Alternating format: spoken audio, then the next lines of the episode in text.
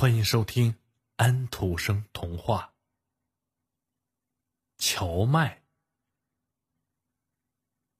雷电风雨过后，田里的荞麦变得一片漆黑，就好像被火焰燎过似的。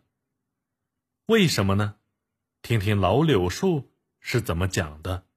这棵老柳树就长在那片荞麦地的旁边，它已老。太隆中，满身皱纹了。他的正中裂开了大缝，身子歪向了一边，枝子一直垂到了地面。农田里长着各种各样的谷物，那漂亮的燕麦成熟时，看去就像一大群金黄色的金丝雀站在枝头，麦粒。长得越是饱满，它的头便垂得越低。不过荞麦不像别的麦子，它傲慢地挺立着。我的穗子饱满的很，他说：“我很美丽，我的花也漂亮的多，就像苹果的花一样。”老柳树，你见过什么比我们更神奇的东西吗？柳树点着头。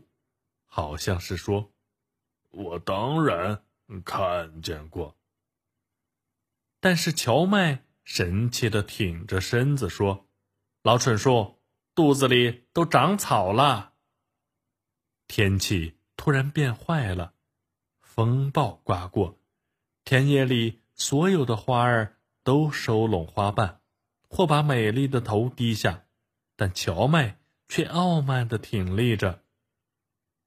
像我们一样低下你的头吧，花儿们齐声说。根本没必要，荞麦说。像我们一样低下你的头吧，其他作物都叫了起来。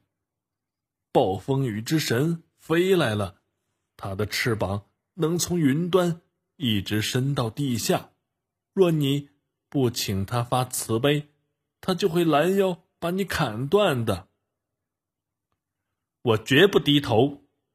荞麦说：“快把花儿都收拢起来，把叶子垂下。”老柳树说：“当云块里雷声隆隆时，别眼望闪电，连人都不敢看的，那样会把人的眼睛弄瞎的。”我们这些远不如人类的植物，要是胆敢看上他一眼的话，谁知道会发生什么灾难呢？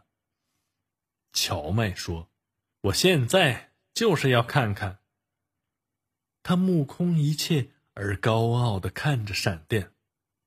恶劣的天气过后，花儿和谷物都被雨水洗刷的清清爽爽。在洁净新鲜的空气中站立着，只有荞麦被闪电烧得像黑炭一样，成了枯草。老柳树在微风中摇曳着枝条，从绿叶上落下大颗大颗的水珠。麻雀问：“你为什么哭呢？这儿的太阳光多么明媚，云彩飞得多么自在，花儿、树丛……”散发出香味，你为什么哭？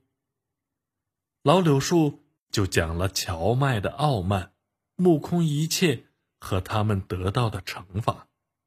类似的故事，结果总是这样的：无礼之后，就是惩罚。荞麦的故事就讲完了。想听到更多安徒生童话，请您。继续关注托尼师傅有声书。